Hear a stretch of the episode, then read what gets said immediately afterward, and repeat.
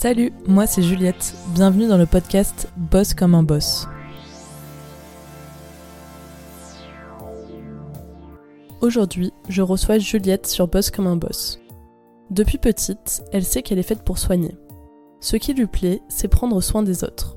Très vite, l'idée de devenir médecin s'enfouit dans les rêves de Juliette. Trop nulle en maths, pas assez bonne à l'école, voilà quelques phrases qui lui font se persuader que la barre serait trop haute pour elle. Mais pas grave, elle rebondit. Elle est décidée, elle sera donc infirmière. Les années passent, puis un jour, comme un coup de tonnerre, son rêve de devenir médecin ressurgit. Elle se le dit, puis le dit au monde entier. Je veux être médecin. Dans cet épisode, nous allons décortiquer le parcours de Juliette et essayer de comprendre les étapes qui lui ont permis de finalement s'approcher de son rêve. Elle a fini par s'autoriser à y croire après sa première expérience professionnelle en tant qu'infirmière à l'hôpital, les rencontres inspirantes qu'elle y a fait et surtout une soif de savoir grandissante. Avant de finir cette introduction, je voulais préciser que cet épisode traite également des sujets des violences médicales et de la mort. Mettez-vous dans de bonnes conditions pour l'écouter et n'hésitez pas à en parler si un passage vous bouscule. Ces sujets doivent être abordés pour montrer la réalité de ce milieu, prévenir et parfois alerter sur les conditions de travail souvent difficiles pour le personnel soignant. Je vous souhaite une bonne écoute. Salut Juliette. Salut Juliette. Bienvenue sur Boss comme un boss. Merci. Pour commencer, on va faire le petit rituel, c'est-à-dire que je vais te demander de te présenter en donnant donc ton âge, l'endroit où tu as grandi, le métier que tu voulais faire quand tu étais plus jeune et celui que tu fais aujourd'hui. Alors, euh, j'ai 25 ans. Euh, j'ai grandi à Figeac dans le Lot. Alors, quand j'étais petite, au départ, je voulais être une star. euh, ça n'a pas pris, euh, probablement par manque de, de, talent, je ne sais pas. Et puis sinon, en fait, euh, quand j'étais petite, moi, je voulais être médecin. Et, Et, le métier que je fais aujourd'hui, je ne fais pas de métier actuellement, puisque je suis étudiante médecine. en médecine. Pour euh, continuer euh, cette introduction, euh, c'est la première question. C'est donc, c'est quoi pour toi la réussite, Juliette? Je pense que la réussite, c'est hyper personnel. donc ma définition à moi, ce serait peut-être de, de pas laisser tomber quand on a une idée en tête et quand on a quelque chose très fort en nous qui s'explique, qu'on peut pas forcément expliquer. il faut y croire et aller au bout de ça. Je pense que tu en es bien euh, la preuve. Nos auditeurs vont l'entendre euh, dans l'heure qui suit. On va revenir euh, toujours la même chose donc sur euh, un peu toute la chronologie euh, entre ce moment où tu voulais devenir une star. Peut-être que tu es une star. Ça m'arrive qu'on me dise que je suis que j'ai loupé ma carrière de star, c'est vrai. Écoute, il n'est jamais trop tard. Mais si on revient donc dans ces années d'enfance, dis-nous un peu l'environnement dans lequel tu as grandi, ce que tu t'en rappelles et puis peut-être les valeurs qu'on t'a transmises et le moment où tu te rappelles vouloir pratiquer le métier de médecin en fait vu que ça remonte déjà depuis très longtemps. Euh, j'ai grandi à la campagne, euh, dans une maison, avec un grand jardin. Mes deux parents, mon grand frère et ma petite sœur. Donc j'ai une enfance euh, très chouette, remplie d'amour et de et de connaissances et de transmission de valeurs. Et et les valeurs qui m'ont été transmises, je crois que c'est la tolérance envers les autres et surtout les gens différents depuis toujours, euh, j'ai toujours été sensibilisée à ça. Et, euh, en fait, euh, c'est pas vraiment un choix de devenir médecin, c'est plutôt comme une évidence. quand on, on, parle de moi quand j'étais petite, parce que j'étais vraiment très petite, donc je me souviens pas, mais par exemple, mes chats ramenaient une souris. et moi, donc une demi-heure après, on me retrouvait en train d'ouvrir la souris en deux dans le jardin et de regarder ce qu'il y a dedans. Curieuse de ça déjà Hyper curieuse de ça, de voir qu'est-ce qu'il y a dans les choses, qu'est-ce qu'il y a dans les gens, euh, le, le, vivant, qu'est-ce qui, qu'est-ce qui se passe à l'intérieur et comment ça marche. J'étais très curieuse de ça. Et puis, euh, même mon médecin traitant m'a toujours dit, euh, et a toujours dit à mes parents, euh, Juliette, elle sera médecin quand elle sera grande, quoi. Et puis toujours, quand il y a un bobo, moi je cours pour aller voir. Est-ce qu'il y a un peu de sang? Oh, j'adore, c'est super. Même petite, j'ai toujours été euh, à l'écoute des autres, quoi. Même pendant des heures, euh, ont toujours eu une facilité à, à, me parler. Ouais, donc il y avait quand même quelque chose, en fait, euh, finalement, en toi, enfin, qui s'est certainement construit euh, par ton entourage, ton environnement, etc., mais en toi qui, quand même, germait dès le, le, la petite enfance, en fait, sur oui. l'aide, le soin, oui. tout, tout ce thème-là, un peu, quoi. Oui, oui. absolument. Et, et je voyais rien d'autre en fait. S'il y avait rien d'autre pour moi, comme projet, euh, c'était évident. C'était euh, une vocation. Il paraît que c'est un mot qu'il faut pas trop dire, je sais pas, il y, a, Ah ouais il y a tout un débat sur le mot, ouais. Ah, je savais pas, bah écoute, tu ouais. vois. Mais quand j'ai, quand j'ai passé mon concours pour entrer à l'école euh, d'infirmière, on m'avait dit euh, en préparation, il ne faut absolument pas dire lors de l'oral, euh, au moment des motivations, que c'est une vocation. J'ai Jamais très bien compris pourquoi. Parce qu'il y en a trop qui utilisent ce prétexte pour pouvoir rentrer. Ton enfance, comment ça se passe à l'école? C'est tu travailles bien Je dirais pas que c'est chaotique, le mot est fort, mais euh, je me souviens que, que ma scolarité, c'était pas un truc qui m'a plu. J'ai j'ai toujours eu l'impression que, que j'étais pas bonne à l'école et que c'était pas vraiment fait pour moi. Je j'aimais pas vraiment travailler en fait. J'aimais pas vraiment travailler, j'aimais pas vraiment faire mes devoirs. C'est toujours un supplice. Alors pourtant j'ai beaucoup travaillé quand même parce que je savais bien que il fallait pour arriver à un résultat, il fallait travailler parce que j'ai pas des facilités. Mais euh, j'aimais pas ça. Mais je me suis beaucoup forcée. Tu t'es forcé parce que euh, tu savais que c'était ça euh, qui euh, faisait plaisir aux parents, que c'est en ayant Oui. des bonnes notes que tu ferais quelque chose de ta vie, etc., Oui. etc. Quoi. Et puis je me suis pas forcée parce que euh, le projet de médecine, parce que c'était pas un projet. Bah oui, oui, t'étais, t'étais petite à ce moment-là. J'étais petite. Ok, donc tu rentres euh, au collège, tu commences quand même euh, à rentrer dans l'adolescence, il y a des choses un peu différentes qui se jouent, il y a toujours euh, l'orientation qui devient un peu plus concrète, même si on n'est pas encore au stade du lycée. Est-ce que là, tu envisages un peu plus le métier de médecin, ou ça reste quand même un truc un peu utopique? Très vite, je- j'abandonne le projet.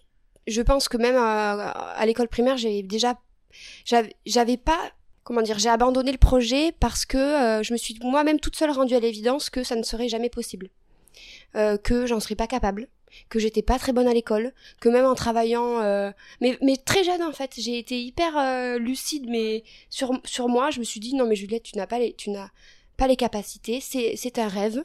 Et au collège, c'est pour ça qu'au collège j'avais j'avais même plus de pas l'idée mais j'avais plus le projet en tête euh, faisable Tu t'étais euh, enlevé euh, d'autoriser à, à rien que t'imaginer un jour devenir médecin, quoi. complètement et donc j'en ai parlé à personne j'ai jamais dit quand j'étais petite que je voulais être médecin tu l'as dit entre guillemets avec tes mots d'enfant euh, comme on peut ça. vouloir devenir tout et n'importe quoi. Ok, donc en fait t'avais quand même eu ce truc là au fond de toi, mais euh, tu t'étais pas trop autorisé à le penser et tu t'étais censuré en fait, tu t'étais autant censuré mais sur ça. tout de suite et puis euh, je m'étais presque résignée à euh, ah mais tant pis quoi je vais vivre ma vie frustrée quoi Ah ouais, ok, ouais. Ouais, vraiment. ouais. Vraiment, je l'avais pas dit. Même à mes amis, peut-être que j'ai dû le dire une fois à une copine que c'était un rêve, quoi. Mais c'était di- directement dans l'ordre de, enfin, devenu un rêve. C'était pas quelque chose qui allait pouvoir se faire. Et toi, ta famille à ce moment-là, euh, tu disais que tu avais vécu quand même dans un environnement qui était hyper sain. Est-ce que euh, tu, tu vois, eux, ils te parlaient un peu de l'orientation? Enfin, c'est quand même un sujet qui revient avec les enfants. euh. Oui, et en plus, mes parents, ils ont tous les deux fait des études longues et euh, avec du recul, je pense que ils m'auraient soutenu, même jeune, si j'avais si j'avais exprimé l'idée. Mais c'était vraiment quelque chose qui s'est joué entre moi et moi de tu n'es pas capable. Et parce que j'avais euh, pas confiance en moi du tout. Ce que j'allais dire souvent quand on est enfant, enfin, en- et enfant, comme tu dis, tu vois, ça a duré des années. C'est vrai que des fois, on peut s'auto-flageller, mais d'une manière, Oui. les gens sont durs avec eux-mêmes. Parce que moi j'ai cru que euh, même mes amis ou même mes, ou mes parents par exemple, les gens quand même qui, qui m'aiment le plus, allaient me rire au nez. Vraiment, c'est pour ça que je l'ai pas dit parce que je me suis dit peu importe à qui je le dis, même si c'est quelqu'un qui m'aime, euh, pas quelqu'un qui me veut du mal, mais va me dire mais ça va pas ou quoi Non mais enfin, mais tu rêves complètement ma pauvre. Tout de suite. Ah et c'était moi toute seule? Vu que tu t'étais un peu euh, enlevé l'idée de médecin parce que pour toi c'était impossible, c'était devenu un truc euh, euh, irréel, Oui. est-ce que tu avais quand même gardé le domaine du soin Absolument. en tête? Ouais, donc pour Oui. toi Par c'était quand contre, même. euh, c'était dans ce domaine-là, dans ce milieu, euh, un, un métier dans, dans le soin, ça c'était sûr, mais pas médecin. au collège, euh, au niveau des cours, ça se passe toujours de la même manière? Oui, c'est moyen, c'est moyen. Je travaille pas mal pour avoir euh, une moyenne, euh, une moyenne euh, 13, 12, euh, voilà. Je suis pas, euh, je suis pas bonne en maths. Donc ça aussi, je me dis, bon, alors là, pour être médecin, faut faire S. Faut, pour faire S, faut être bon en maths. Moi, les maths, pour moi, c'est un vrai problème. Donc en fait, c'était un genre de cercle vicieux permanent que tu te crées toi-même. C'est euh, c'est fou, tu vois, de se dire que, parce que je suis sûre que t'es pas du tout la seule dans, dans ce cas-là, de, tu vois, d'autant se censurer aussi jeune, en fait, et euh, tu vois alors que c'est le moment où au contraire tu as des grands rêves et souvent tu, tu as des ambitions incroyables alors c'est marrant parce que donc, je voulais être une star c'est quand même une grande ambition. Là ça par contre j'y ai écrit dur comme faire pendant des années. Mais alors médecin euh, non quoi pas pousser. Comme quoi tu vois. Là tu passes ton brevet ça se passe bien? Oui ça se passe bien. Je passe mon brevet j'ai mon brevet euh, euh, avec mention assez bien. Ça, se, ça, se, passe assez bien, voilà. et donc tu vas pour rentrer au, au lycée. Est-ce que tu penses à une filière technologique, par exemple, il y a une filière euh, sanitaire et sociale, ou euh, tu te dis je reste dans le schéma classique euh Oui, je suis le schéma classique en me disant que quand même j'ai les j'ai capacités pour rentrer en, dans un bac général. Je veux pas me fermer trop de portes parce que je pense qu'au fond de moi, je me dis si je rentre dans un dans une filière technologique, je dois avoir un truc au fond de moi qui me dit la médecine ça va être plus chaud peut-être. Ou euh, ton rêve là, tu, tu tires un trait dessus maintenant. Alors que euh, je, ouais, je pense qu'il y, a eu quand même un moment donné, il s'est passé ça dans ma tête où je me suis dit, si je rentre maintenant en, techno, en filière technologique, euh, je tire un trait dessus définitivement. Mais aller en S, pas possible. Hein. Donc je fais un bac ES. Et là, euh, quand tu t'orientes vers ce bac ES, donc j'imagine que du coup ça coule un peu de source du fait que que bah, les, les maths ça ça allait pas, etc. Est-ce que euh, je reviens toujours sur le même sujet, mais toi euh, envers toi-même, du coup ce ce côté un peu soins, sciences et tout ça, c'est un débouché possible ou tu te dis encore une fois, bon, je m'éloigne encore un peu plus de mon de mon objectif? Non, là je suis hyper décidée. Je fais un bac ES je pense même qu'en ouais, en déjà en première, je suis décidée, je fais un bac ES, je passe le concours et je rentre à l'école euh, d'infirmier. Là, euh, au lycée, je sais déjà que c'est ça qui m'attend. Ok, ouais, donc Et j'en suis contente. Ouais. J'en suis très contente t'as une ligne de mire un peu qui est tracée. Donc là, à ce moment-là, t'en parles, du coup, J'en parle, tout le monde dit, ah super, effectivement, on te voit très bien infirmière. Euh, je dis, ah ben moi, très bien, moi aussi, euh, c'est génial, tout le monde est hyper euh, content, c'est hyper cohérent. Oh ben oui, Juliette, évidemment, évidemment, infirmière, elle adore parler aux gens, elle l'idée qu'il y a un beau le cours. En fait, tous les autres trucs qui étaient cohérents pour faire médecine, c'était bah, aussi bon pour là, bah, pour cette bah, orientation-là. c'est le même domaine. Donc oui, et donc j'en parle au lycée et euh, et, je suis euh, fixe, enfin je suis, euh, je reste sur ça toutes mes études au lycée. Ouais, donc t'as quand même pas trop changé ta vie, alors que le lycée c'est encore la période où, enfin, on voit des gens qui un jour veulent faire un truc, le lendemain autre chose. Ah oui, mais j'avais beaucoup de chance parce que moi je voyais mes copines qui savaient pas du tout ce qu'elles allaient faire, et et moi je me disais mais quelle chance parce que moi c'est évident, enfin je au final, bon, ça, ça, après euh, mon chemin, après une, autre route, enfin une autre direction, mais euh, mais euh, c'est vrai qu'à ce moment-là, je suis hyper décidée et puis je me sens, c'est pas un problème, c'est pas un sujet pour moi. Je vais rentrer à l'école d'infirmière, je vais être infirmière, point.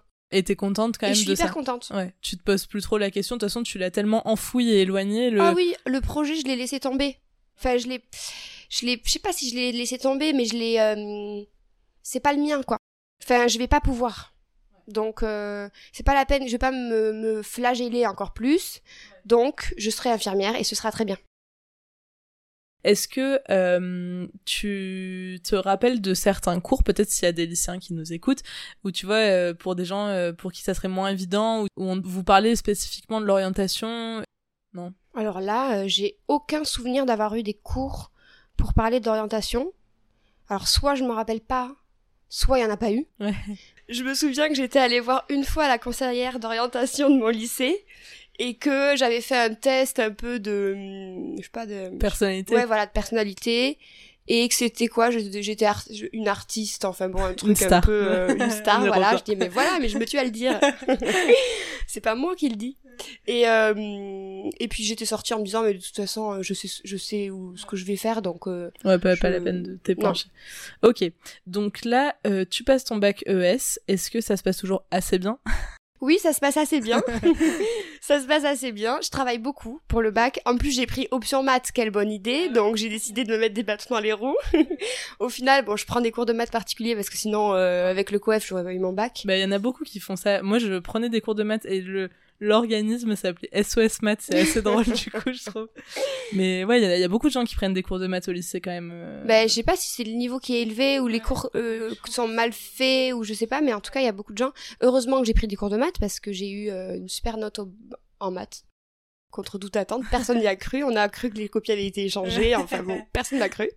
C'était ta revanche. C'est ça. Donc, euh, donc oui, je travaille beaucoup pour le bac et voilà, je l'ai assez bien. Donc parfait. Tu, en parallèle de ça, donc il y a APB à l'époque. Tu postules pour une prépa euh, donc euh, d'entrée en institut en soit de formation en soins infirmiers. Est-ce que euh, il y a une sélection à l'entrée? Alors voilà, je postule pour une prépa, enfin plusieurs prépas parce que c'est des places qui sont assez réduites. Et je me dis, bah, je vais tenter le concours aussi l'année de ma terminale. Pourquoi pas le ah, directement, tu veux dire euh, rentrer dans le. Ok. La prépa, c'est pas obligatoire, c'est parce que c'est une prépa pour un concours, pour rentrer à l'IFSI, donc l'Institut de formation en soins infirmiers. Et donc, je me dis, euh, je peux toujours tenter le concours en terminale euh, après le bac, quoi. Sauf que je l'ai pas préparé évidemment puisque je travaillais le bac donc j'avais d'autres chats à fouetter et et donc j'arrive au truc et je n'ai pas pris ma carte d'identité, donc tu sens vraiment que la fille est super motivée. Donc je me rappelle qu'on fait un aller-retour avec ma mère chez mes, enfin chez euh, chez moi pour aller chercher ma carte d'identité à toute vitesse parce que j'avais loupé l'heure. J'arrive, tout le monde est déjà assis. Enfin bon, le truc partait très très mal. Et euh, j'ai deux, euh, enfin bon et quatre quoi. Donc c'est mort. C'était pas la, c'était pas C'est test psychotechnique, donc là c'est que des tests de logique. Alors moi la dyslexie, la logique c'est pas pour moi. donc je fais ok, c'est hyper dur. Et après, il y a un test de, je sais plus trop, peut-être culture générale. Et euh, tu l'as noté? Un écrit de culture G, donc qui dure deux heures. Euh, des tests euh, psychotechniques, donc c'est ce que tu racontes, c'est de la logique, c'est ça dure 1h30. Donc là, sur ces deux épreuves, si vous avez moins de 7 sur 20, euh, c'est éliminatoire direct. Voilà, donc, comme j'ai eu 3 psychotechniques. et après, il y a, donc si on passe ce premier bloc, on a une épreuve orale, donc c'est un exposé et un entretien sur un sujet du domaine du sanitaire et du social. Et donc là, il faut avoir au minimum 10 sur 20 pour pouvoir être admis. et il y a aussi, il y a, y a, le sujet et il y a aussi un 5 minutes de présentation, motivation. Ok. voilà, et donc après, euh, j'ai noté aussi, euh, après tu, tu me corriges, que en fait, euh, d'une année à l'autre, c'est des genres de quotas. Et en fait, ça n'a pas le même nombre de places chaque année, quoi. C'est en fonction. En fonction des redoublants aussi, des transferts de, de, de d'institut en institut, donc il n'y a pas toujours le même nombre de places. Et on peut passer plusieurs concours une même année. Mais en fait, tout ça, ça a changé parce que maintenant, c'est plus sur concours. Donc là, on parle de, de, de mon époque, mais maintenant c'est APB. En gros, j'ai noté que euh, maintenant, donc soit on fait une euh, prépa comme ce que tu as fait, soit donc il y a quand même euh, une entrée via la prépa, ou alors via APB. En fait, tu as deux voies là, j'ai regardé pour 2000. En tout cas, en 2023, c'était encore comme ça. Et donc, les conditions, c'est avoir 17 ans minimum sur dossier, ou alors avec une prépa, ou alors en reconversion professionnelle. Il y a des épreuves aussi qui sont, qui sont différentes. Oui. Pour les aides-soignants, par exemple, eux, ils passent, euh, je crois, juste un oral euh, pour entrer, euh, et il y a des places aussi pour eux, exprès. Parce que eux, en fait, la l'IFSI, donc c'est sur trois ans, et la première année, on est aide-soignant quand on valide la première année. Ah C'est-à-dire qu'on on, fait tous les cours d'aide-soignant plus d'autres, mais en tout cas, si on valide la première année, oui, on, tu et on s'arrête là, on part avec notre diplôme d'aide-soignant. Donc forcément, eux, bah, pour rentrer à l'IFSI, ils sont avantagés aussi pendant cette IFSI, donc comme tu viens de le dire, ça dure trois ans. Euh, j'ai vu qu'il y avait donc euh, un certain nombre de cours, mais aussi des stages. Donc euh, raconte-nous un peu. Enfin non, déjà on n'a même pas parlé en fait de la prépa dans un premier temps. oui, la prépa, oui. Bon, c'est pas marquant, mais donc je n'ai pas le concours évidemment parce que c'est une catastrophe. APB, j'ai mis des prépas. Je suis prise à une prépa à Aurillac à une heure de chez moi. Donc super, et en plus, euh, les IFSI, à ce moment-là aussi, ça marchait vachement par réputation, même si on sort tous avec le même diplôme à la fin, mais il y avait un gros truc de... Euh, il faut avoir fait un IFSI un peu réputé quand même, pour trouver du travail après. Même si on trouve du travail après, puisqu'on est bah, infirmier. Mais bon. Et je me suis dit, bon, tant qu'à faire, autant faire un IFSI un peu, un peu renommé. Et coup de bol, je suis prise en prépa à Aurillac. Et l'IFSI d'Aurillac est un IFSI qui est hyper, hyper réputé, qui a été longtemps premier IFSI de France. Enfin, Ah bon, oui, ils en font tout un ok. pataquès. donc je me dis, bon, ben, puisque je suis à la prépa d'Aurillac, l'IFSI et la prépa, il y avait des profs en commun. Ok, ouais, et puis tu te dis peut-être, euh, au-delà du concours, vu que t'as un entretien de motivation, ça peut quand même jouer dans le sens où t'es euh, t'es Déjà attaché à la ville, t'es dans la région, euh, C'est ça, je suis déjà là. il y a une logique. Donc je fais ma prépa, c'est 6 ou 8 mois, je sais plus, parce que les concours sont en mars. Ouais, c'est sur 7 mois, il y a donc 374 heures de formation, et ça fait 18 heures de cours par semaine avec les travaux euh, dirigés. Et donc j'ai noté que tu avais 6 semaines de stage pendant l'année. Le conseil général ou régional paye euh, la prépa, mais ça a un coût de 6500 euros euh, l'année. Ah Il oui, paraît, ouais, c'est quand même euh, pas donné. Et ça, c'est pour les prépas euh, publics, Oui. parce qu'il y a des prépas privés? Qui sont très très chers, qui sont pas financés par le conseil. Et euh, ouais, bah, Ouais, donc euh, non, moi c'était une prépa publique, hein, parce que quand il existe des trucs publics gratuits, euh, va pas moi, on va pas aller payer des trucs, c'est pareil ailleurs, quoi. Mais payant, non. Et donc là, tu, donc tu dis que tu pars à Aurillac. Euh, Est-ce que tu déménages ou tu fais les allers-retours? Je déménage à Aurillac, donc je, parce que je n'ai pas le permis, donc euh, je déménage. Enfin, c'est pas la seule raison, c'est aussi parce que j'ai envie de partir et que mes parents me- peuvent se le permettre, donc c'est super. Et donc je déménage à Aurillac, je fais ma prépa et à la fin, euh, je passe euh, trois ou quatre concours, quatre concours, quatre concours, Toulouse, Brive, Aurillac, Figeac. Ouais, donc tu restes quand même un peu dans la zone euh, Je reste dans le secteur. Et euh, j'ai deux écrits, Aurillac, Brive. Toulouse, Figeac, je, je n'ai pas, je ne suis pas prise à l'oral. Je suis un peu dégoûtée parce que c'était un peu Toulouse que je voulais quand Ouais, même ouais. en prems. Donc j'ai un peu les boules. Mes copines sont à Toulouse. Aurillac, j'ai pas trop aimé pendant ma prépa. Très moyen.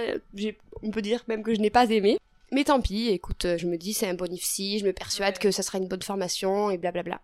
Je passe mes 2 euros, je suis prise à Brive et- et à, et à Aurillac et je choisis donc Aurillac.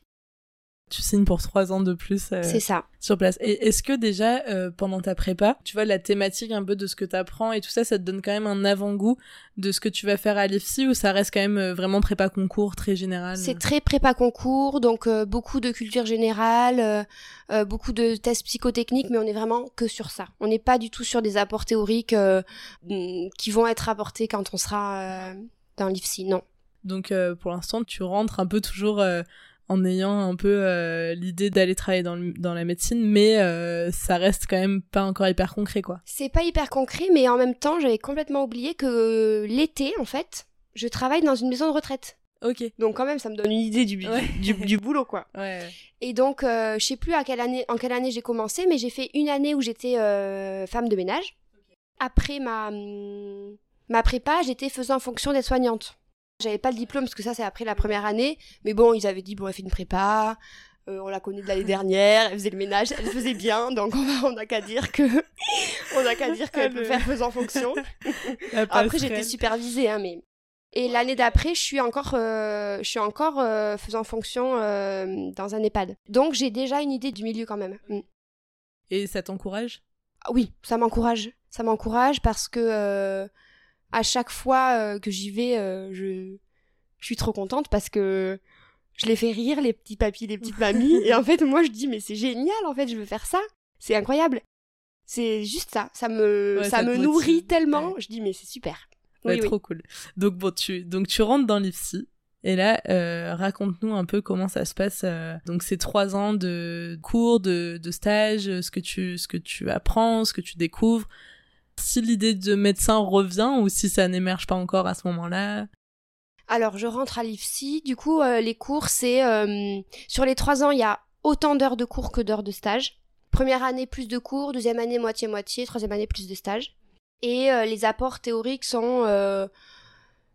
globalement, il va y avoir du corps humain, sciences, euh, sciences euh, humaines, euh, la pharmacologie, la, la physiopathologie, et après, il y a aussi un gros morceau sur le prendre soin, prendre soin d'un patient, comment on, on rentre en contact avec lui, comment on met en place la relation de confiance, euh, qu'est-ce que c'est qu'être à l'écoute de quelqu'un, qu'est-ce que c'est que l'empathie, le positionnement euh, avec un patient, même le positionnement physique, euh, on apprend euh, vraiment à, à parler aux gens et puis à les observer aussi parce qu'il y a plein de choses de, dont que les patients ne nous disent pas et qu'il faut que nous on puisse décrypter.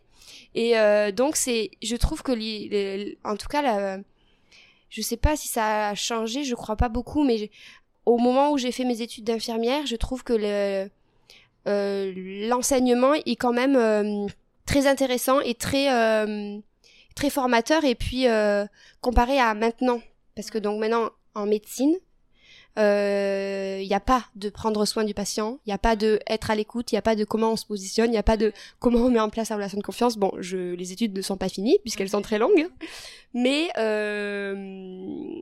oui, c'est concret, tu veux dire. Euh... Ben en fait, euh, le, la différence entre les deux, c'est que la médecine c'est médical et que l'institut de soins infirmiers c'est vraiment le prendre soin du patient, mais globalement. Ouais, l'accompagnement, oui. Euh, tout ça, ouais. Oui, et donc je trouve ça super euh, riche. Je suis contente d'être passée par là.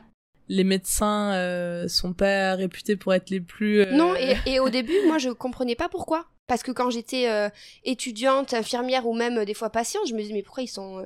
Enfin, c'est pas pour faire des généralités. Il y a plein de médecins qui sont super, bien sûr, mais des fois, je me dis mais les mecs, ils ont pas été au cours de de psycho. Et en fait, il y a pas psycho. Il y a pas tout ça. Alors que moi, j'ai la psycho, par exemple. À l'IFSI, j'avais des, des cours comme ça. Et eux, non. C'est quand même un domaine où tu traites des gens qui sont malades, qui sont dans une position de vulnérabilité. En fait, le, le poids des mots, des postures et tout ça prend un sens qui est complètement démesuré par rapport à, à, à, la réalité, tu vois, à toutes les autres professions. Donc c'est vrai que, comme tu dis, c'est c'est limite aberrant qu'il n'y ait pas de enfin qu'il ait pas certains trucs en plus euh. il y, en a mais c'est euh, option voilà donc euh, c'est qui veut il va t'apprends toutes ces choses là donc là j'imagine que tu que t'adores tout ce qui se passe. J'adore j'adore tout ce qui se passe. Et puis je me dis mais c'est super. Et puis et puis je sais pas si c'est peut-être c'est prétentieux. Tu me tu me diras si ça l'est on le coupera. Mais au cours de prendre soin moi j'ai l'impression que j'apprends rien. Et c'est parce que ça vient tout seul quoi. Je sais pas, à un moment, un prof nous explique que pour parler à un patient, c'est mieux de s'accroupir proche de lui plutôt que d'être debout pendant que lui il est allongé. Et, euh, et en fait, moi, je me rends compte que, par exemple, en stage, j'ai toujours fait ça naturellement. Même quand euh, j'étais euh, femme de ménage à, la maison de retraite et que je devais parler à un patient en fauteuil roulant, ben, que je me mettais accroupie face à lui. Et ça, c'était trois ans d'avant, avant d'avoir le cours. Et plein de choses comme ça. Donc je me dis, mais c'est super parce que moi, je me dis, mais tout ça me conforte dans l'idée que c'est fait pour moi, je suis à ma place et, et puis là je vais servir à quelque chose vraiment et que ce que je fais c'est c'est utile pour quelqu'un et c'est bien. La première chose c'est que comme tu dis et je pense que c'est pas du tout prétentieux, c'est c'est hyper satisfaisant de te rendre compte que euh, t'es à ta place parce que c'est des trucs qui sont limite innés chez toi et euh, deuxièmement, comme tu dis, ça c'est vraiment un métier où concrètement, tu vois, on est tous beaucoup en quête de sens, de, tu vois, donner du sens à ton travail, de se rendre utile. Bah là, euh, typiquement, euh, je pense que tu peux pas faire plus plus empathique que qu'un métier dans le soin ou dans le service vraiment concret à la personne, enfin physiquement quoi, tu vois ça a dû être une révélation pour toi tout ça. Ouais. Et puis les stages, donc le, premier stage en première année, il arrive assez vite dans le cursus, donc c'est, je pense, aussi une manière de dire, bon, ben, ceux qui en ont pas fait avant, voilà dans quoi vous avez mis les pieds, donc soit vous restez, soit vous partez. Et il y a d'ailleurs beaucoup de gens qui partent après ce stage, ou même, et même pendant tout le long des études, mais après ce stage, il y a souvent une, une bonne vague. Ouais. Et, euh, et le stage euh, se passe globalement bien. Après, euh, euh sur mes trois ans, j'ai eu euh, quand même des fois des du mal en stage parce que il euh, y a des gens qui que ça fait chier que tu sois là quoi et qui sont euh, censés te former parce qu'ils sont euh, donc infirmiers ou aides-soignants ou même cadres de santé et qui n'ont pas envie de prendre du temps pour toi. Et j'ai eu du mal avec ça parce que au début je le prenais pour moi. Je me disais mais attends mais ils ont un problème avec moi? C'est moi alors que je suis super que je m'accroupis sans qu'on me le dise. Qu'est-ce pourquoi? Qu'est-ce qui vient de m'embêter? Et après en fait j'ai compris que c'était pas vraiment moi le problème que c'était juste des gens qui n'avaient pas envie tout simplement euh, de transmettre et qui aussi euh, j'avais pas conscience de ça mais j'ai pris conscience assez vite avaient des conditions de travail qui faisaient que ils avaient pas forcément le temps l'énergie, même l'envie du coup à cause de ça, de transmettre. Ouais, parce que là tes stages, euh, est-ce que tu tu les fais en hôpital, en hôpital plutôt, mm. Je, sais pas. Est-ce que tu l'as fait à l'hôpital ou tu l'as fait en cabinet, enfin chez des infirmiers libéraux? En fait, sur les trois ans, il y a des stages imposés. Donc, il faut passer une fois en psychiatrie, une fois en soins euh, de longue durée, une, fois en, une fois en soins de courte durée et une fois en, euh, je sais plus comment ça s'appelle, mais genre en résidence, donc je sais pas, les EHPAD ou les ou les euh, les masses, voilà, les centres de rééducation. Donc, il y a, c'est imposé au moins quatre secteurs, mais on fait beaucoup plus de quatre stages. Donc, tout le monde a un parcours de stage différent. Donc c'est chouette parce qu'on discute les uns avec les autres. Mais d'un côté, quand on sort de, de l'école, bon, il y en a qui ont fait un stage en réa, d'autres qui jamais, qui, qui en ont jamais, qui jamais mis les pieds là-bas. Moi, mes stages, c'est euh, pas mal à l'hôpital. Et j'aime bien l'hôpital. J'aime bien ce milieu. Et après, j'ai fait un stage en libéral aussi. Et j'ai fait deux ou trois stages en psychiatrie, mais j'ai fait pas mal de stages à l'hôpital. Est-ce que euh, en stage, donc euh, déjà là pendant tes études en tant qu'étudiante, tu fais des gardes, tu vois, longue. Enfin, tu subis un peu ce rythme, cette pression que peuvent avoir les, les infirmiers euh, dans, dans le monde actuel, j'ai envie de dire? Au début de l'école, pas vraiment parce qu'on a très peu de responsabilités.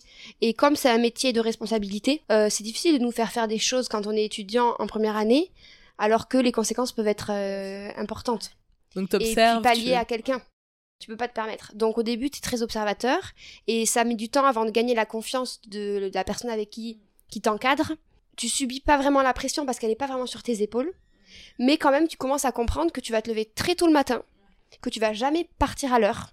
Et que même nous, étudiants, alors que personne ne venait nous demander quoi que ce soit euh, parce qu'on était juste là pour regarder au départ, euh, on va pas, on part pas à l'heure qui était prévue sur le papier. On part en même temps que l'infirmier euh, qu'on a suivi dans la journée, parce que sinon c'est hyper mal vu.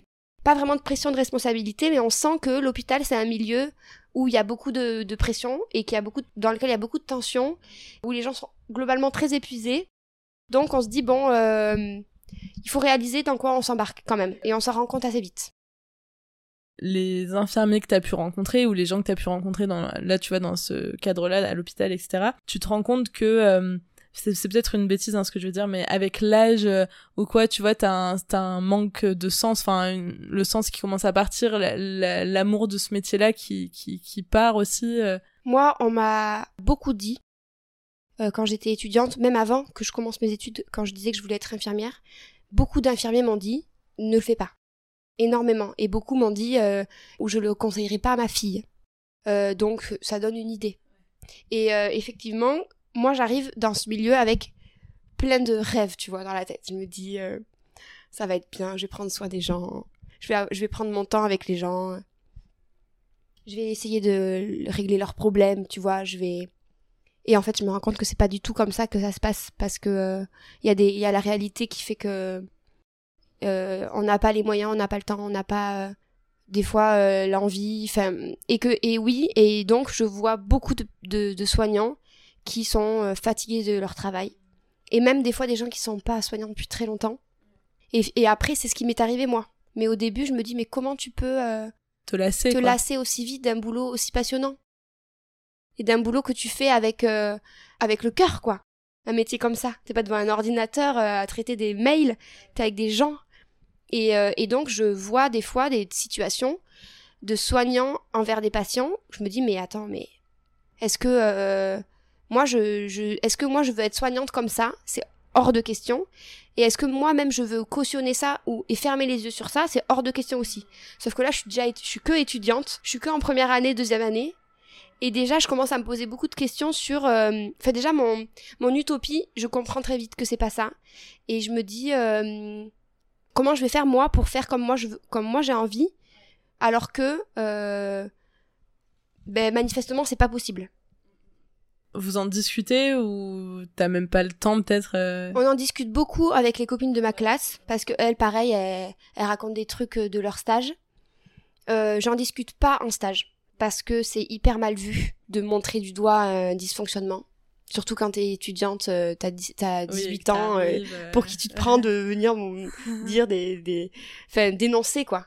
Et donc moi j'essaie quand même d'en parler un peu avec mon parce qu'à l'IFSI, j'avais un, prof référent toute ma scolarité et avec qui je m'entendais bien. Et par exemple, euh, souvent on a des devoirs à rendre et c'est euh, une situation de stage qui vous a interpellé. Décrivez-la et ensuite analysez-la. Pour qu'après, euh, on en parle en, cours, en petit groupe, chacun explique sa situation et tout. Sauf que moi, mes situations, c'est toujours Oh là là, le pauvre papy s'est fait réveiller à 6 heures, on l'a mis sous la douche tout nu. Mais vous vous rendez compte, c'est inadmissible, comment on traite les gens en France en 2021. Enfin bon, moi, je fais la révolution. Et mon prof, il me dit, mais ça va pas ou quoi, Juliette Qu'est-ce qui te prend? Tu vas arrêter ça tout de suite? Je dis, mais comment ça, je vais arrêter? Je dis, mais il faut dénoncer ce qui se passe à l'hôpital Il faut dénoncer ce qui se passe dans les maisons de retraite. Enfin, bon, mais c'est quand même inadmissible. Pourquoi on ferme les yeux sur ça? Il me dit, mais Juliette, est-ce que tu veux te faire virer directement? Tu veux te faire virer sur le champ de l'IFSI, quoi Et moi, je comprends pas que euh, on ferme les yeux sur des trucs. Je me dis, mais c'est pas possible. Si je ferme, pour moi, si je ferme les yeux, c'est que je suis d'accord. Moi, je m'intéresse beaucoup euh, au métier de sage-femme. Et euh, il y a un film justement sur Arte qui s'appelle Sage-femme, je crois d'ailleurs, donc c'est pas plus facile, euh, où en fait c'est exactement ça. Et enfin, je sais que les problématiques sont un peu euh, similaires euh, dans les deux corps de métier, on va dire. Et en fait, tu vois les, les nanas qui sont là, mais en fait, je préfère arrêter que bah, que mal soigner ou que mal m'occuper de la mm. personne. Et en fait c'est exactement ça. Tu arrives sur un dilemme. Enfin c'est carrément des cas de conscience qui doivent se poser euh, je peux même pas imaginer. Moi je suis pas dans cette profession là et tout ça. Mais c'est vrai que en, tant que jeune enfin tu vois on a tous euh, dans chacun de nos domaines mais cette envie de changer les choses d'être révolté et tout mm. et qu'on te dit ben non mais t'as beau dire quoi que ce soit il se passera rien euh. personne va t'écouter. Et en plus tout le monde est déjà au courant. Ouais, bah, donc vraiment tout le monde est au courant, juste tu vas répéter un truc que quelqu'un a déjà dit, qu'on a déjà dit tous dix fois, et puis du coup, euh, soit tu te résignes, tu restes là, et euh, tu finis par devenir comme eux, soit euh, tu t'en vas, quoi. Mais faire la révolution, c'est... Enfin, il y a, des gens quand même qui le font, et j'espère qu'ils font bouger les choses quand même à leur échelle, mais, mais on sait bien que c'est pas, c'est pas moi, Juliette, infirmière, ou élève infirmière à ce moment-là qui va euh, faire avancer le schmilblick. Euh. Ouais, mais tu vois, c'est bien aussi que c'est des nouvelles générations qui rentrent un peu dans ce système-là et, et, il faut, tu vois, ce, ce nouveau vent et enfin, ça va pas se faire en trois ans, mais euh, tu vois, s'il y a une petite impulsion qui est donnée, que ça commence à prendre petit à petit, c'est aussi comme ça que les choses changent. Moi, j'ai pas réussi à arrêter de me révolter, quoi. Enfin, j'étais là, enfin, je me suis dit non, c'est pas normal, quand même donc je vais continuer à le dire. Alors ok, mon prof il veut pas m'écouter, euh, mais je vais quand même lui dire. Je vais pas parce que troisième année d'IFSI, je fais mon, je décide de faire mon mémoire sur la maltraitance et je suis décidée.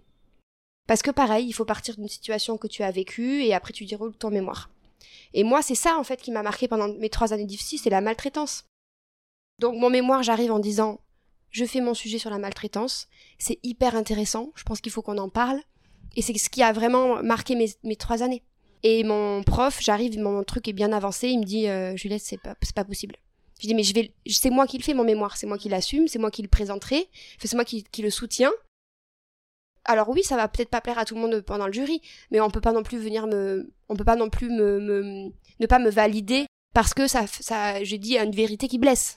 Donc je me dis tant pis, j'aurais 10 au mémoire mais je fais sur la maltraitance. Et en fait. Euh... Et t'as gardé quand même Non, j'ai pas pu ah, garder. Pas pu. Et donc j'ai fait mon sujet sur prendre soin. Donc j'ai pris le contre-pied parce que je voulais quand même rester là-dedans. Et donc comment prendre soin du patient malgré euh, le contexte?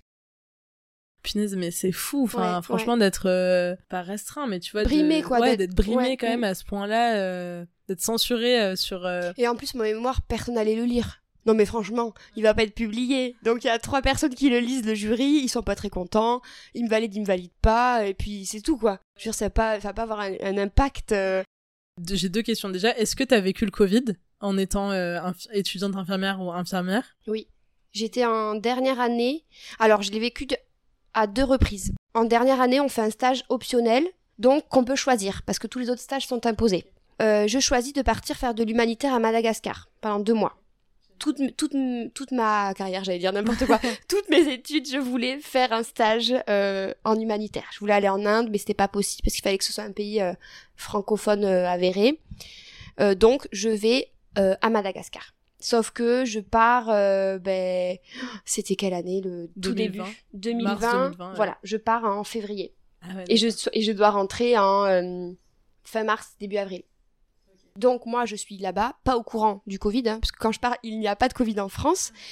Là-bas, j'ai pas internet, pas de réseau, rien. Et je suis dans un euh, dispensaire à Madagascar, donc vraiment à 10 000 d'imaginer ce qui peut se passer. Et euh, donc je, je finis, je finis par avoir un appel de ma mère qui me dit Juliette, il faut rentrer tout de suite. Je dis non mais quoi? Mais pas du tout. Je dois rester encore trois semaines, c'est super. Elle me dit non non non non, mais tu n'es pas au courant. Tu dois rentrer maintenant. Donc je rentre. Qu'est-ce que c'est que cette dingue euh, Je rentre euh, à euh, le lendemain, tout un bordel. On crève sur la route. Ah. Tous les avions sont, sont, sont décalés. On se dit qu'on va jamais y arriver. À chaque fois, on, on, a le dernier vol pour la destination avec des correspondances. Une catastrophe. J'arrive à la gare, enfin à l'aéroport puis à la gare. Et je vois des mecs, des mecs avec des mégaphones, des policiers qui disent, qui crient rentrez chez vous. Qu'est-ce qui se passe ici? Gros bordel. Donc bon, j'ai pas été très impactée, donc là je suis rentrée chez moi et j'ai fait j'ai fait le premier confinement. Mais deuxième, enfin dernier stage, donc le stage d'après, je fais mon stage aux urgences de Figeac et là, euh, ouais, la Covid. J'ai jamais fait d'autres stages aux urgences avant, donc euh, qu'est-ce qui est euh, pire? Normal, à part le, ouais. à part les patients Covid, bien sûr, je sais bien qu'eux ils n'y étaient pas avant, mais et donc, euh, oui, c'est quand même un peu chaud. Mais encore une fois, c'est des petites urgences. Donc, euh, rien à voir avec, euh, avec la PHP ou. euh, voilà. Tout le monde était euh, dans le même bateau. Mais donc, nous, les étudiants, on a été euh, utiles plus. Enfin, on a, du coup, on a. T'as mis la main à la pâte. Ben, c'est ça. Ouais. Et donc, euh, euh, on nous laissait beaucoup plus de, de, de responsabilités. Après, j'étais en dernière année, dernier stage. Mais euh, parce que ben, on était de la main-d'œuvre euh, en plus. Tu termines euh, le l'école. Comment tu fais pour valider? Je rends mon mémoire écrit et ma soutenance est annulée à cause du Covid. Donc je n'ai jamais fait de soutenance. Donc c'est vraiment que ton mémoire qui fait foi et plus les notes que t'as eues. euh, Mes partiels, euh, parce que je passe des partiels aussi en troisième année. Ça y est, t'es infirmière. Qu'est-ce qui se passe dans ta tête? Euh, T'as quand même vu un peu l'envers du décor. T'as quand même fait des stages. Tu t'es épanouie, mais il y a quand même un mais. Non, je suis très fière de moi. Je suis hyper contente. Il n'y a pas de mais à ce moment-là. Je suis hyper contente d'être arrivée au bout parce que c'est des études qui ont été difficiles quand même, très exigeantes et puis euh, fortes en émotions. Oh, j'ai hâte. J'ai hâte de commencer. Et j'ai toujours, malgré euh, ce que j'ai réalisé étudiante, j'ai toujours mes, hum, mes, mes, bonnes intentions qui m'ont fait euh, choisir ce boulot, qui sont là, quoi. Je me suis pas du tout résignée à ce moment-là, ni même maintenant. hein. Tu rentres dans la vie pro. Bon, J'imagine que tu, comme tu disais, t'as pas trop de mal à trouver du, du boulot. Non, ben, en fait, moi, je voulais aller à Paris tout de suite. Donc, j'ai dit, je postule que à Paris. J'ai postulé dans trois euh, hôpitaux et j'ai été prise dans huit. Donc, euh, je les avais, je savais même pas où ils étaient. Parce qu'entre eux, ils se parlent et ils avaient tellement besoin. Tu choisis euh, sur, euh, sur quels critères? Tu te donnes quoi comme Alors objectif? là, c'est un peu au feeling. Moi, je suis allée voir les services, j'ai été voir un peu la tête des gens, discuter. euh, et bon, il y a, y a du feeling et puis il y a aussi de l'intérêt. Par exemple, j'ai passé quand même des services qui m'intéressaient, donc j'ai passé pas mal de maternité euh, parce que j'ai toujours été attirée par ça, par euh, la, la femme enceinte, l'accouchement, tout le post-natal, ça m'a pré et post-natal, ça m'a toujours vachement intéressée. Et après, je passe euh, dermato à, l'hôpital Saint-Louis parce que j'entends parler de l'hôpital Saint-Louis et j'entends dire que c'est un, hôpital hyper euh, pointu et renommé dans ce domaine-là. Et en fait, c'est lui qui me plaît le plus. Et donc, je choisis de, de travailler à l'hôpital Saint-Louis en service de dermatologie, donc euh, moitié euh, inflammatoire, donc maladie inflammatoire de la peau et cancer. Pendant tes études d'infirmière, t'avais quand même euh, entendu parler, enfin eu des cours euh, sur euh, tout ça ou c'était quand même très spécifique? Ben en fait, on survole un peu tout. Donc on va avoir les, les principales pathologies rénales, cardiaques et voilà les plus importantes, les plus graves et puis celles celles rares, on va en parler mais pas trop. Et euh, du coup en dermato, moi je connaissais que le carcinome, le mélanome. Euh, il faut pas trop s'exposer au soleil et puis voilà faire un pansement simple. euh, mais euh, Oui, tu survoles. après, c'est vraiment en pratiquant que t'apprends tout le reste, quoi. Et puis en- en- on peut aussi se former. on est diplômé, on peut faire des, des diplômes en plus quoi. Tu décideras de faire un DU un peu plus tard, euh, après être rentré dans ce service. Oui. Mais comment ça se passe euh, Raconte-nous un peu ton quotidien, euh, ce que t'apprends.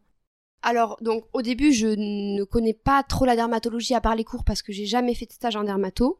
Mais ça me plaît. J'ai un attrait pour, euh, pour ça.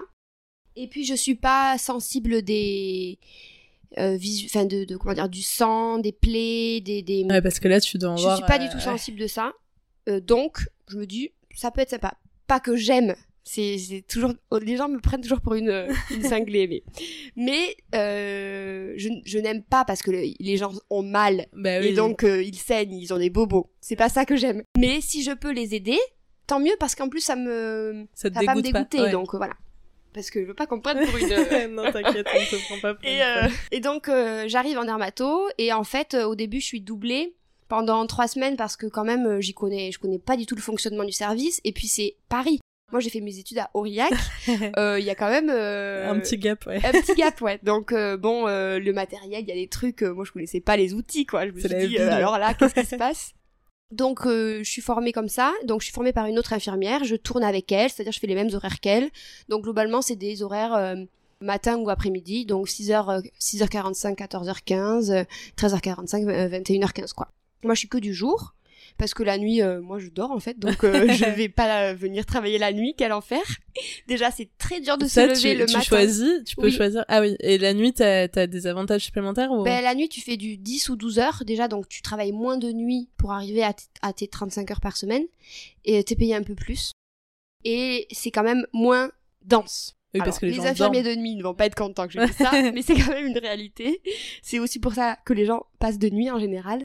Euh, c'est quand même un peu moins dense. Et aussi, il n'y a pas, il y a personne, il n'y a pas de famille, il n'y a pas de médecin, il y a moins de personnel, donc c'est quand même un peu plus calme. Toi, ta nouvelle réalité euh, parisienne, le nouveau boulot, tout ça, ça, ça coïncide bien, tu vois, tu prends ta place quand même? Je prends une petite claque quand même le deuxième jour de boulot. On arrive euh, donc avec l'infirmière avec qui je suis, que je suis parfum, que je suis, qui me, qui me, qui me m'encadre, enfin qui me forme. On arrive dans la chambre d'un patient qui est donc notre patient. On en a euh, huit, je crois, et il est mort. Et moi, je n'ai jamais vu de patient mort de toutes mes études. Et je suis la seule de toutes mes copines. En stage, euh, t'en oui, vois tu- des, des oui, patients oui, c'est la réalité aussi de ce métier-là, Bien c'est sûr. clair. ouais. Et moi, j'arrive là, première fois que je vois un patient décédé, et en plus, je suis déjà infirmière. Donc, il faut que je dirais que je fasse des choses. Sauf que moi, je ne sais pas ce qu'il faut faire. Parce que je crois pas qu'on a eu un cours de qu'est-ce qu'on fait quand on est face à un patient décédé, parce que on se rend pas compte, mais il y a des trucs à faire en fait. Et moi, je suis là, Mais merde. tu veux dire en termes de, de soins, enfin, Il y a des apporter. soins à apporter au patient. Donc, euh, une toilette, euh, l'habiller, euh, tu Donc vois, ça, c'est le- l'infirmier qui, Oui, qui est en avec charge les ça. soignants. euh, D'accord, ouais. ouais. Euh, Il y a beaucoup de familles qui veulent voir les défunts dans leur chambre à l'hôpital. Donc, ils, do- ils doivent être présentables. Puis après, il y a tout un truc administratif très chiant, où il faut coller une étiquette sur, le, le- par exemple, le torse du patient, mais il faut d'abord que le médecin vienne constater le décès, à quelle heure, le médecin est jamais dispo à ce moment-là. T'as toute une logistique. Alors que moi, euh, mon problème, c'est juste qu'il est mort, Oui, quoi. oui, toi, t'es J'ai envie de me concentrer sur ça, je suis ouais. vachement embêtée. Alors, je suis pas embêtée pour moi, mais je me dis, euh, merde, bon, sa famille va venir. euh, L'infirmière avec qui je suis, elle est super, mais juste, elle dit, bon, où sont les papiers Euh, Est-ce qu'il a eu sa toilette ou est-ce qu'il faut qu'on lui refasse enfin, Mais ça, c'est le truc qui, là, ouais, qui m'impressionne, tu vois, dans le. Enfin, et... bah, il faut... ah, On est dans l'action, en fait. Bah, c'est ça. Enfin, tu vois, de te décorréler un peu des émotions. Enfin, tu vois, ça, c'est un truc, franchement, c'est waouh. Enfin, je, je vous tire mon chapeau parce mais en que. fait, tu n'as pas le choix. Enfin, il faut trouver un entre-deux. Parce que si tu le fais, c'est parce que t'es forcément sensible à- aux gens. Et les gens aussi, ils ont besoin que tu- que, de, de sentir que tu es sensible à eux. Pour sentir que tu les comprends et que tu vas les prendre en charge. euh. Donc, il faut trouver un entre-deux. Parce que si tu t'impliques trop, euh, tu, ça te bouffe la vie, quoi. C'est impossible. Complètement, complètement. Toi, tu te retrouves dans cette chambre là, à ton deuxième jour avec euh, Oui. ce pauvre monsieur. Et puis j'ai l'air con parce que du coup, j'ose pas trop dire au- à l'infirmière que j'ai jamais vu de patient décédé. Bon, elle finit par voir ma tête que je suis un peu clouée, euh, je sais pas quoi dire ni quoi faire. Et, et donc je dis, euh, mais c'est mon premier mort. Et elle me dit, euh, ah mince, bon, bon ben écoute, désolé, euh, bon on en parle après si tu veux, il faut que maintenant on fasse la toilette et compagnie, donc voilà. Et puis très vite je me mets dans l'action. Je suis sensible dans la vie.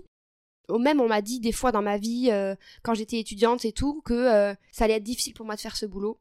Parce que même s'il y avait un truc de, ben oui, Juliette, super, super infirmière, mais en fait, euh, elle va se bouffer. Et euh, elle va pas réussir à mettre la distance, elle va, elle va pas tenir le coup. Et en fait, euh, moi j'ai toujours su que si. Et en fait, si. si. Et Ouais, en t'as fait, euh, réussi, ouais. oui, très bien. J'ai toujours réussi à faire la part des choses entre ce que, effectivement, c'est mon patient. Je suis là pour lui, mais c'est mon patient. Tu continues euh, ton année euh, dans ce dans ce service et euh, tu finis comme on disait par passer un fameux DU Donc comment ça arrive ça? Ben je trouve ça super intéressant, donc les, les, les, problèmes de peau. Mais je me dis, bon, bah du coup, ma théorie, elle est limitée par ce que j'ai appris à l'IFSI. J'aimerais bien comprendre encore plus ce que je fais, pour donner du sens à ce que je fais, pourquoi je le fais, peut-être comment le faire mieux encore, ou... Donc, euh, je, je me dis, il faut que je passe un DU plaie cicatrisation brûlure nécrose. Comme l'hôpital Saint-Louis, bah, c'est l'hôpital euh, de référence en problème de peau, bah, ce serait super que je puisse le faire euh, à Saint-Louis. Et donc, j'en parle avec mes cadres qui me disent, bah, si tu veux, mais nous, on va pas te le financer, hein. faut pas pousser. Que ça D'accord. c'est payant, ouais. C'est payant, ouais. Ça coûte euh, 1200 euros, je crois, le DU. Je me paye mon DU. Et je peux me permettre de me payer mon DU parce qu'en fait, quand je suis arrivée à la PHP, on m'a racheté mes études. C'est-à-dire qu'ils m'ont racheté deux ans sur les trois. Et moi, je me suis engagée deux ans, à rester deux ans dans le service. Ça se fait pour les étudiants de Paris qui vont dans un service à Paris. Donc, ils sont en deuxième année et on leur paye jusqu'à la fin. Puis ensuite, ils vont rester euh, autant. Mais moi, j'étais déjà diplômée. Mais du coup, comme euh, on voulait que je reste, on m'a dit on fait à l'envers, quoi.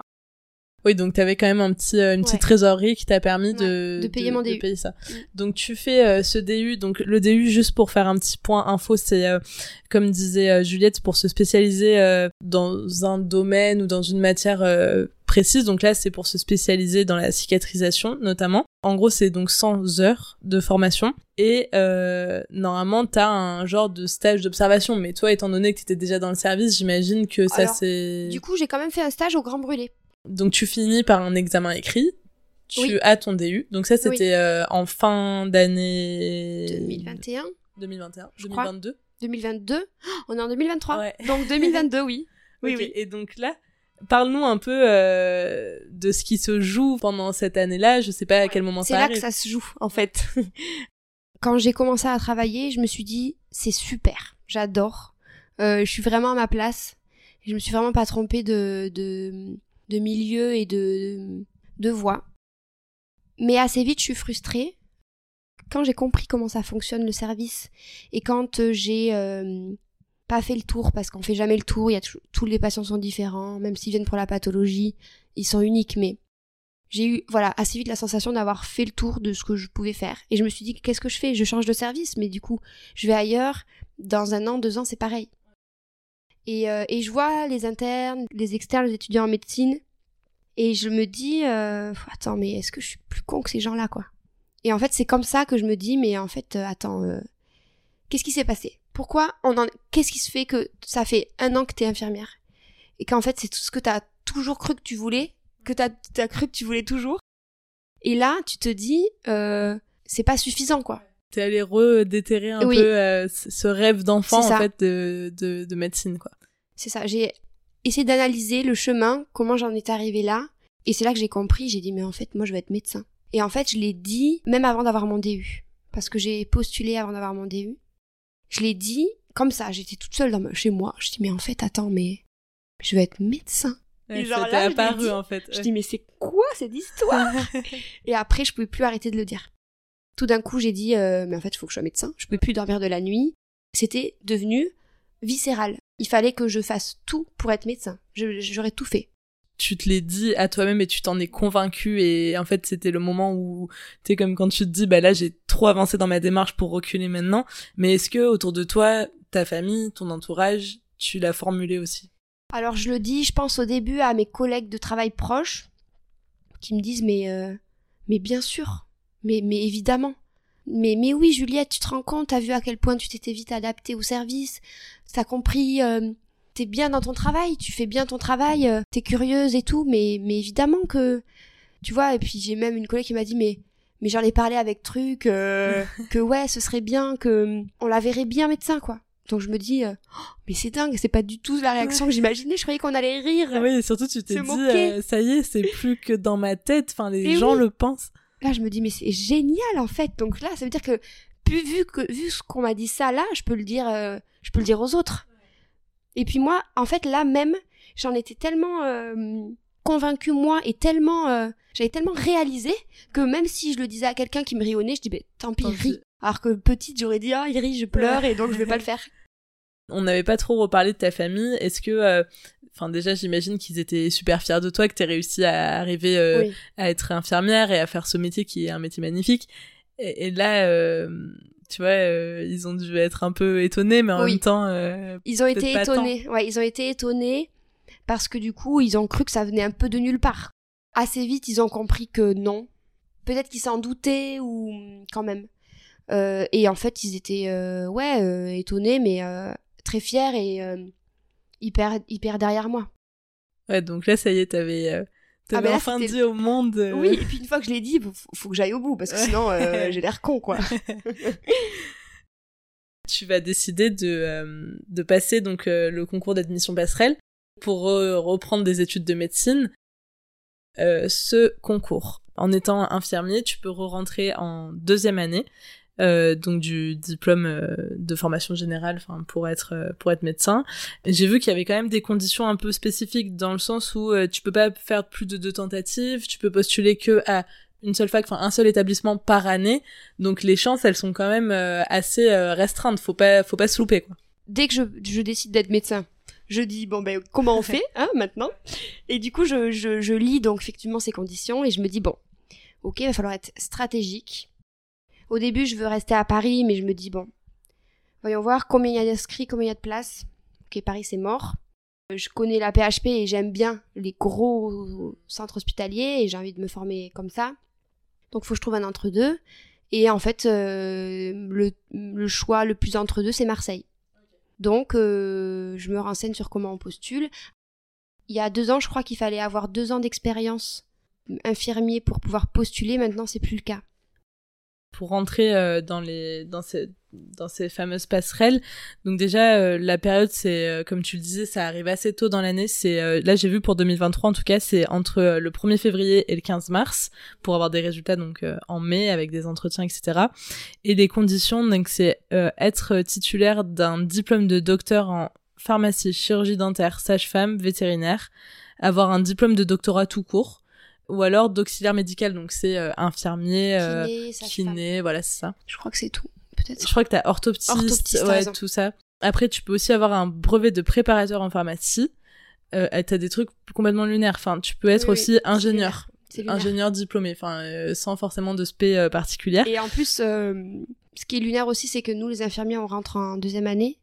Mais il y a des ingénieurs, par exemple, qui rentrent en troisième année alors qu'ils sont pas ingénieurs dans le médical. Oui, ben c'est ça. Tu peux être ingénieur euh, dans tout et n'importe quoi. enfin, donc, euh, enfin, t'as des trucs. Bon, c'est un peu illogique. Étudiant chercheur ou avoir un master 1 validé. Donc il y avait pas plus de précision. J'imagine qu'il y a quand même des conditions un peu plus spécifiques parce que n'importe qui n'a pas les compétences que tu peux acquérir euh, la première ou la deuxième année de médecine. Et puis tu t'as aussi l'entretien de motivation où j'imagine qu'il faut avoir une cohérence quand même dans ton parcours pour montrer que t'es prêt à rembarquer sur des études de médecine, quoi. Donc il faut faire un tri. Donc c'est vrai que la sélection, elle se fait donc euh, voilà sous ces critères-là. Donc on envoie un dossier euh, papier, lettre de motivation, CV. Et après, euh, il y a une grosse sélection là. Enfin, en tout cas, à Marseille, il y avait une grosse première sélection avec le dossier papier. Donc je sais pas sur quoi ils se basent là, parce que bah, des infirmiers qui doivent postuler, il y en a mais des, des centaines quoi. Donc est-ce que je sais pas. Je, vraiment, j'ai aucune idée de comment là ils sélectionnent. Euh, et après, euh, il y a un oral. Devant, euh, ben, nous, c'était huit personnes, le doyen, le chef de la fac de médecine, le chef de la fac de maïotique, donc maïotique c'est sage-femme, le chef de dentaire, de pharmacie, et puis d'autres gens, enfin ils étaient huit quoi. Ouais, donc quand même bah, pression quoi. Et puis c'est un oral qui dure dix minutes, motivation exclusive, donc c'est toi qui parles pendant dix minutes. Moi, j'ai dit là, je joue ma vie en fait. Là, c'est ma première tentative. Si je l'ai pas, il m'en reste qu'une l'année prochaine. Et l'année prochaine, j'ai 25 ans. Euh, je le ferai, hein. Mais euh, ce serait bien que ce soit cette année, quoi. T'as des gens euh, dans ton, par exemple, tu vois, dans ton service, des, des internes ou des médecins qui t'aident à préparer ça? Ouais, je demande à un médecin de, me, de me relire. Il me dit qu'il y a des trucs qu'il faut pas dire à l'oral. Moi, j'ai pas conscience forcément de de choses dont il faut pas parler. Et par exemple, je lui dis euh, que je compte dire que je viens du milieu médical. Et il me dit non mais ça va pas, tu viens pas du milieu médical, t'es infirmière. Donc tu vas pas dire à des médecins que tu viens du milieu médical, ma cocotte. Ah oui, d'accord, ok. alors, euh, moi je croyais, en fait. il me dit non, non, non, toi tu viens du milieu paramédical. mais tu ne viens certainement pas du milieu médical, donc ne dis pas ça. Voilà, des trucs comme ça. Gros stress, j'imagine. Tu sors, t'es quand même contente de toi? Euh, Oui, parce que en fait, j'ai fait mon max. J'ai hyper bien travaillé, j'ai appris absolument par cœur. Je me suis entraînée à le dire de manière à ce qu'on croit pas que je l'ai appris par cœur. Donc vraiment, je me et je l'ai fait comme prévu. Après, il y a eu des questions. Je m'en suis sortie euh, comme ça et euh, voilà. Tant que tu peux te dire, euh, de toute façon, j'aurais pas fait mieux. Enfin, franchement, t'as rien à, te, à regretter, quoi. Et là, la réponse tombe et alors là, c'est en plus c'est chaotique quand la réponse tombe. Je suis dans le train avec ma sœur. Je, je regarde mon portable sans arrêt. Je suis sur le site, refresh la page tout le temps. Attends, c'est c'est une catastrophe. On est sur la route. Le truc, genre en mode euh, le PDF sort, le train s'arrête et pas de réseau. Et là, on reste deux heures. Ah là là. Oh, T'as dû être euh, dans un si état. long, si long. Oh là là. Et donc, euh, bon, bref, le train repart. J'ouvre le truc et je suis sur la liste. Bon, j'y crois. Aux premières réactions, c'est genre, euh, ils se sont trompés, hein, comme d'habitude pour, euh, comme pour le pour toi, juste pour toi. En voilà, juste pour moi, ils se sont trompés. Après, en fait, euh, ben non, ils se sont pas trompés. Je suis prise. Je, je vais, je vais, je vais le faire en fait. Je vais vraiment le faire. Donc, je pleure. Hein, parce que je suis heureuse et en même temps tu partages ça avec, avec, ta sœur du donc coup. je suis avec ma sœur je partage ça avec ma, ma sœur donc c'est bien qu'elle soit là je suis aussi un peu genre bon ben waouh en fait donc attends je vais là, je vais rentrer en médecine en deuxième année de fac de médecine. Euh, alors c'est ce que je veux, super. Mais euh, c'est un projet quand même. c'est un vrai projet. Là, tu euh, tu t'embarques pour combien d'années Eh bien, je m'embarque pour encore 4 ans théorie, enfin 4 ans avant le concours de l'internat et après plus ou moins en fonction de ma spécialité minimum 4 ans pour faire médecin généraliste. Donc, euh, donc là, ça y est, tous tes efforts ont, payé et tu t'approches encore un peu plus de, de ce rêve. Donc là, euh, on est en juin 2023. Euh, du coup, tu viens de finir ta deuxième année. Comment ça s'est passé? Ça t'a plu? T'es par rapport à ce que t'imaginais, etc. Incroyable, c'est passé très vite et je pense que c'est parce que j'ai aimé.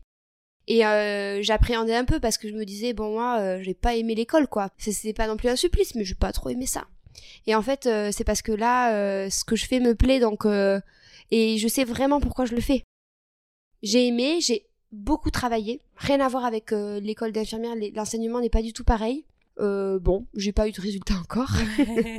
donc, on touche du bois, mais c'est bien passé. Franchement, c'était une bonne année c'est euh, c'est fou enfin franchement je sais pas si tu réalises là en ayant un peu refait le non non et en fait euh, même maintenant euh, j'ai dû enfin je je dis je vais être médecin mais tant que je suis pas médecin je tu t'avances pas non, non mais bon, vu comment c'est parti, euh, j'ai euh, peu de doutes euh, sur ta réussite. En tout cas, Juliette, c'est franchement bravo. Bravo pour tout ça. écoute, je pense qu'on arrive à la fin, donc on va conclure. j'ai quelques petites questions de fin pour pour finir un peu tout ça. déjà, la première, ça serait qu'est-ce que tu dirais à la Juliette qui qui s'autorisait pas à rien que imaginer qu'elle pourrait un jour être médecin et, et aujourd'hui, ben voilà, te voilà avec toutes les expériences que tu as eues en médecine, prête à à toucher ton rêve du doigt? Ben, je pense que je lui dirais de hum, d'y croire, mais euh, mais je pense que je referais pareil, malgré tout, parce que euh, je me suis construit comme ça et j'ai peut-être j'ai besoin de vraiment euh, être sûre de moi avant de me lancer. Et je, je lui dirais quand même d'avoir plus confiance en, elle. Parce que il faut pas croire que les gens vont te rironner et de ouais voilà de pouvoir s'autoriser à, croire en soi ça c'est clair. Mais euh, malgré tout je referai quand même euh, le même euh, le même parcours. Ensuite une autre question que que j'ai celle-là elle est un peu lunaire mais bon si t'étais pas partie dans les métiers du soin qu'est-ce que tu penses que tu aurais fait d'autre? Question très difficile du coup, bah parce que j'ai toujours euh, voulu faire ça et puis euh, où tu vois c'était sage-femme mais pas euh, vraiment autre chose. Alors si quand même donc il y a l'histoire de la star mais donc ça on laisse tomber parce que je sais pas quoi. Mais à un moment quand même j'aurais bien voulu être enquêtrice dans la police. Ok donc écoute peut-être qu'un jour tu te mettras ça comme défi et tu, tu repartiras dans des études quelconques. Non non là faut que je m'arrête. Est-ce qu'il y a une personne ou, ou plusieurs, si tu pouvais en citer quelques-unes, qui ont particulièrement inspiré ton parcours ou qui t'ont donné un, un petit coup de pouce, un petit mot euh, particulier dans ces dernières années et, et, que tu, tu vois, que tu retiendrais particulièrement? C'est pas hyper français ce que je Non, non, mais je comprends, je vois, je vois très bien l'idée. C'est simplement, je sais pas, euh... j'ai pas, j'ai pas un nom qui me vient en tête directement. Je pense que vraiment, c'est hum, beaucoup de gens que j'ai croisés au travail euh, qui m'ont donné confiance aussi en moi euh, dans euh, le fait de, de, de me dire que je pouvais en fait Peut-être que j'avais besoin que quelqu'un quelqu'un de légitime me dise mais tu peux faire comme moi. Donc il y, a, y, a, beaucoup de gens que j'ai croisés au travail, des jeunes médecins qui m'ont qui m'ont qui m'ont permis d'y croire un petit Coup de pouce, ouais. Ok, ouais, c'est vrai que ça c'est, euh, s'identifier. Bah du coup c'est un peu pour ça que je fais ce podcast aussi. Tu vois, s'il y a peut-être des jeunes qui sont dans le même cadre que toi, qui sont déjà, qui ont déjà commencé des études ou un métier qui se disent bah non maintenant c'est mort j'ai loupé le coche ben en fait non vous n'avez pas encore loupé le coche. Et euh, donc ouais s'identifier c'est quand même hyper euh, important et je pense que c'est vraiment un vrai moteur en tout cas dans, dans, dans tout ce qu'on fait euh, au quotidien. Donc euh, je comprends bien ce que tu veux dire. La dernière question je, je finis brutalement qui est-ce que tu aimerais entendre dans ce podcast? Je pense que j'aimerais entendre euh, Julie, une copine Julie. Je te donnerai son contact. On continue. Là, il y a eu un Jules, Julien, Juliette, une Julie. On va jamais Ça fait encore beaucoup de, de, jus.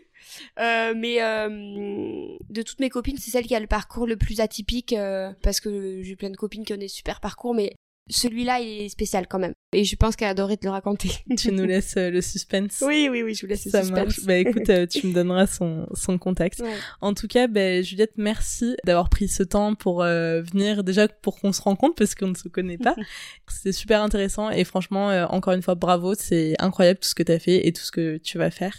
Comme quoi, il faut vraiment avoir confiance en soi, croire en ses rêves et quand on travaille, on peut y arriver. Merci.